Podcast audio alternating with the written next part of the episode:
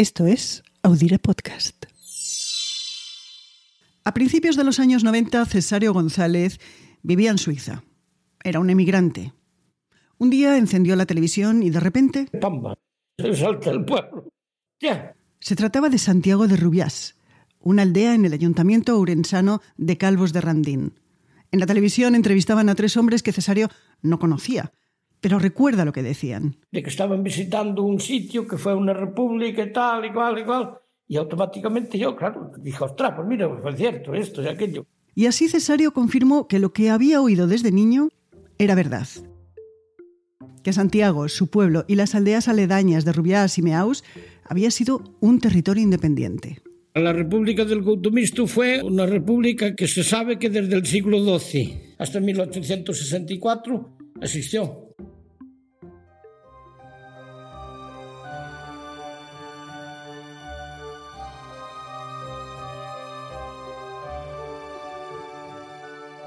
Hola, soy Ana Nieto y esto es Calendario de Historias, un podcast para viajar al pasado y recordarlo, pero también para preguntarnos si su huella pervive hoy.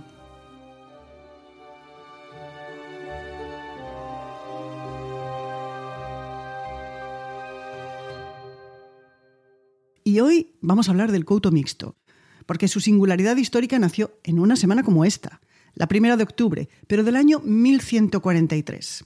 Por aquellas fechas, Alfonso VII de Castilla y León reconoció que su antiguo condado de Portucale se independizaba. Así nació Portugal. Y al mismo tiempo comenzó la aventura del Couto Mixto, un territorio autogobernado, con derechos y privilegios únicos que algunos historiadores han comparado con los de una república independiente. Eso sin negar una relación de dependencia feudal en sus orígenes con la Casa de Braganza, que se debilitó con el paso de los siglos. Y si os estáis preguntando qué era esto del couto mixto, os lo aclaro. Se trataba de tres aldeas, Meaus, Rubiás y Santiago, en una zona montañosa situada entre Galicia y la zona portuguesa de Montalegre. Además incluía la fortaleza de Apicoña y un camino conocido como privilegiado y que servía para ir y venir desde el Couto Mixto al pueblo portugués de Tourem, atravesando territorio español. Su extensión era como cuatro veces el tamaño de Gibraltar albergó como máximo una población de unas mil personas en algún momento. Y si hoy hablamos de ellos es por la peculiaridad de que sus derechos y privilegios, empezando por el autogobierno, se extendieron durante más de 700 años. Y en su autogobierno la figura fundamental era la del Suiz, la máxima autoridad política, administrativa y judicial dentro del couto mixto. Su elección ocurría cada tres años, cuando los vecinos, varones, de cada una de las aldeas, se reunían para votar. Después, la Casa de Braganza confirmaba el nombramiento y le entregaba una insignia como símbolo de autoridad. El Suiz podía ser reelegido si lo hacía bien, claro, o sufrir una votación anticipada si lo hacía mal.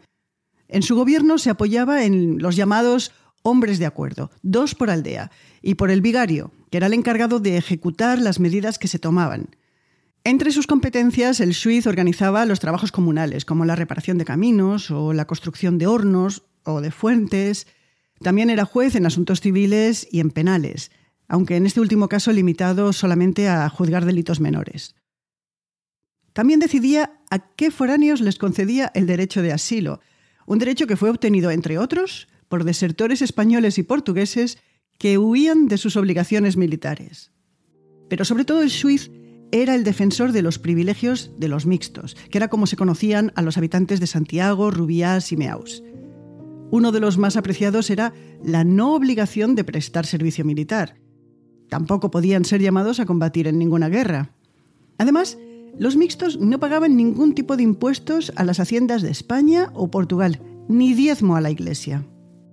Por otro lado, podían portar armas sin licencia, escriturar contratos sin usar impresos oficiales, plantar en sus terrenos lo que querían, y eso es algo que aprovecharon para sembrar tabaco, cultivo prohibido en los países vecinos. Después vendían en España y Portugal su producto en forma de cigarros para fumar o polvo para esnifar, a pesar de la mala calidad o los altísimos niveles de nicotina. Otro gran privilegio era el del libre comercio. Esto es, podían comprar y vender en las ferias portuguesas y en las gallegas sin pagar ningún tipo de impuestos, con la única salvedad de que las mercancías con origen o destino a Portugal debían entrar o salir del couto mixto a través del camino privilegiado. Pero todavía había más. Dentro del couto mixto se podía comerciar de todo. Incluso lo que en España o Portugal era considerado producto estanco, como el tabaco, la sal, las armas, las medicinas. Y sin que a nadie le sorprendiera, se produjo contrabando. El couto mixto se convirtió en el punto intermedio necesario para que las mercancías de España pasaran a Portugal y viceversa sin pagar impuestos. Se contrabandeó lo que convenía en cada momento, pero mucho textil, tanto portugués como inglés o catalán, herramientas de labranza, sal. Y otro derecho más. Los mixtos podían elegir nacionalidad al momento de casarse. Portuguesa, española o ninguna pero eso no les privaba de sus privilegios como mixtos. Todos estos derechos y privilegios que tanto estimaban se documentaban en papel y a continuación se guardaban en un arca de tres cerraduras ubicada en la sacristía de la iglesia. Era una ocasión tan solemne que solo se podía abrir en presencia de testigos y de los poseedores de las tres llaves, todos hombres honrados. Para hacernos una idea de la apreciación que tenían los mixtos por estos derechos y privilegios, basta decir que para conservarlos evitaron casarse con foráneos. Con el paso de los años se produjo tal grado de consanguinidad que llegó a llamarse al couto mixto el mayorazgo de la curia, por las grandes cantidades que pagaban por dispensas para levantar el impedimento de consanguinidad, es decir, para casarse entre familiares. Fueron derechos que, en la medida de sus posibilidades, defendieron, aunque muchas veces poco pudieron hacer ante los ataques, como cuando fueron invadidos durante la Guerra de Secesión portuguesa, que puso fin a la monarquía dual de los Austrias sobre Portugal y España. Cuando el invasor se retiró, la fortaleza de Apicoña estaba en ruinas, salvo un pozo y unos escalones. Y ya sin fortaleza que los defendiera, el siglo XIX fue un vaivén de ocupaciones. Primero los franceses, cuando huían perseguidos por Lord Wellington. En su retirada, las tropas napoleónicas destruyeron los documentos guardados en el arca. Dejaron al couto mixto sin su historia escrita. Después vendrían los carlistas y también su versión portuguesa, los miguelistas, e incluso un ejército informal de mujeres portuguesas. Por esas fechas, de mediados del siglo XIX, se enconó con España y Portugal el conflicto del tabaco. Repetidamente, las fuerzas del orden de los dos países violaron los límites del couto mixto y destruyeron las cosechas. Pero el final del couto mixto no llegó con violencia, sino con un acuerdo, uno entre Portugal y España, en el que a los mixtos no les dieron ni la palabra.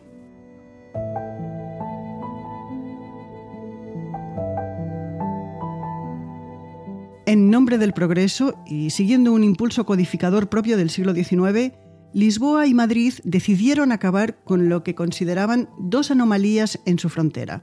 Por un lado el couto mixto y otro asunto. Nos lo recuerda Cesario. Los pueblos promiscuos. Tres pueblos al este del couto mixto que tenían la particularidad de estar literalmente sobre la frontera, con casas con una puerta hacia España y la otra hacia Portugal, algo que propiciaba el contrabando. Por el Tratado de Lisboa de 1864, eso se acabó los promiscuos pasaron a ser portugueses y el couto mixto, territorio español. Y después, el silencio, que duró 150 años y solo roto por el recuerdo oral, historias que los jóvenes oían de los mayores.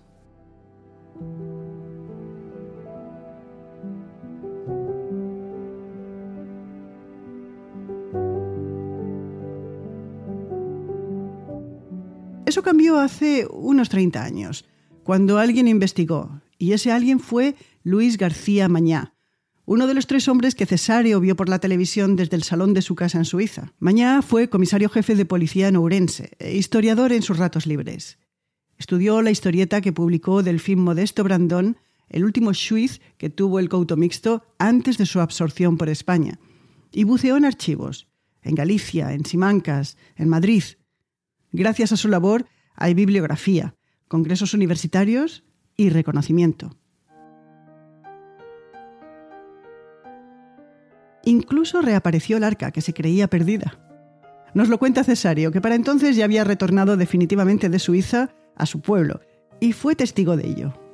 A los pocos días de estar aquí, volvieron a venir ellos con la televisión otra vez a hacer un reportaje, ¿no? Entonces, hablando con Luis García Mañá, me preguntó que le hacía falta colaboración aquí en el pueblo y le dije, bueno, pues colaboración toda la que te haga falta. Y hablando así, volvió a hablar del arca. Y yo también no sabía nada del arca, de, que, de que existía esa arca, nada, eso sí que no lo sabía.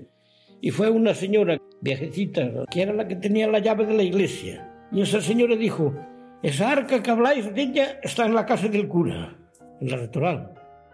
Fuimos a mirar, efectivamente, estaba en la casa del cura y el cura la transportara para allá. Y allí estaba el arca abierta, con unos zapatos dentro y sin llaves.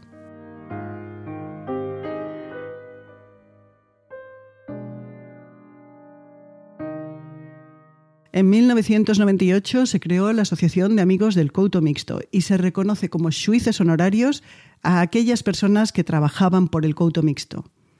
Según Cesario, lo más emotivo fue el reconocimiento como singularidad histórica que recibieron en el Parlamento de Galicia. Aquello fue un éxito.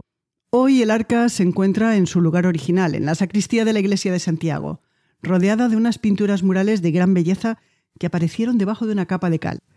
En las tres aldeas que formaron parte del Couto Mixto viven ahora unas 150 personas, muy lejos de las mil que llegaron a ser. Gracias a Cesario González, que le enseñó a María Luz Rodríguez el arca en la propia iglesia, le contó la historia del couto mixto y le dijo dónde encontrar bibliografía. También gracias a Mari Carmen Fernández y a Palmira, que lo hicieron posible. Calendario de Historias es una producción de Audire Podcast. Esta soy yo, Ana Nieto, que estoy en Brooklyn, y María Luz Rodríguez, que está en Ourense. Nos escuchamos la semana que viene. Volvemos el martes.